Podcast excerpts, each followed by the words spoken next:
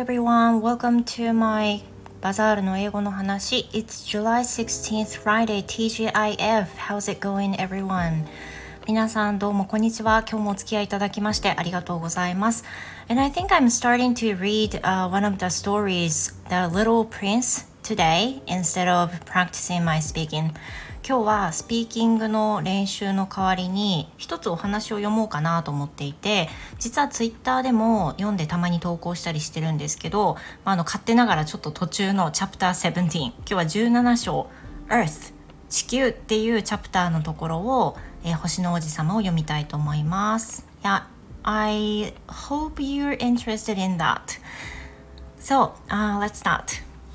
Chapter 17 Earth The seventh planet was the Earth. The Earth is not just another planet. There are 111 kings, 7,000 geographers, 900,000 businessmen, seven and a half million drunk men, 311 million men who need to be admired, altogether about 2 billion adults. I want to give you an idea of the size of the Earth. Before the invention of electricity, it was necessary to keep an army of 462,511 lamplighters. These lamplighters had to look after all the street lamps on six continents. When you looked at the earth from some distance, you could see a wonderful effect. This army moved like the dancers in the opera who came on stage and then leave one by one in perfect order. The lamplighters of New Zealand and Australia came first. They turned on their lamps. Then the lamplighters of China and Siberia came. Then the lamplighters of Russia and India. Then those of Africa and Europe. Then those of South America and of North America. And they never made a mistake. They always came in the right order. It was wonderful. Only the lamplighter of the single lamp at the North Pole and his colleague of the single lamp at the South Pole had easy lives. They worked twice a year.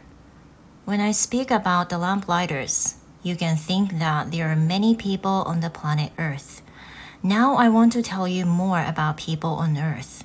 They occupy very little space. If the 2 billion people on Earth stood close together, they could be easily put in one square. The square would be 20 miles long and 20 miles wide.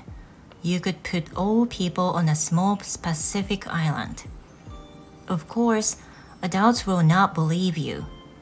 They think that they occupy a lot of space.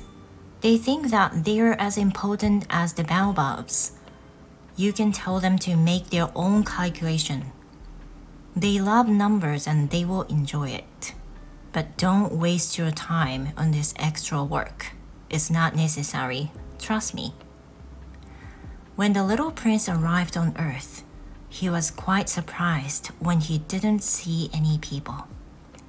He started to fear that he came to the wrong planet, but then he saw something move in the sand.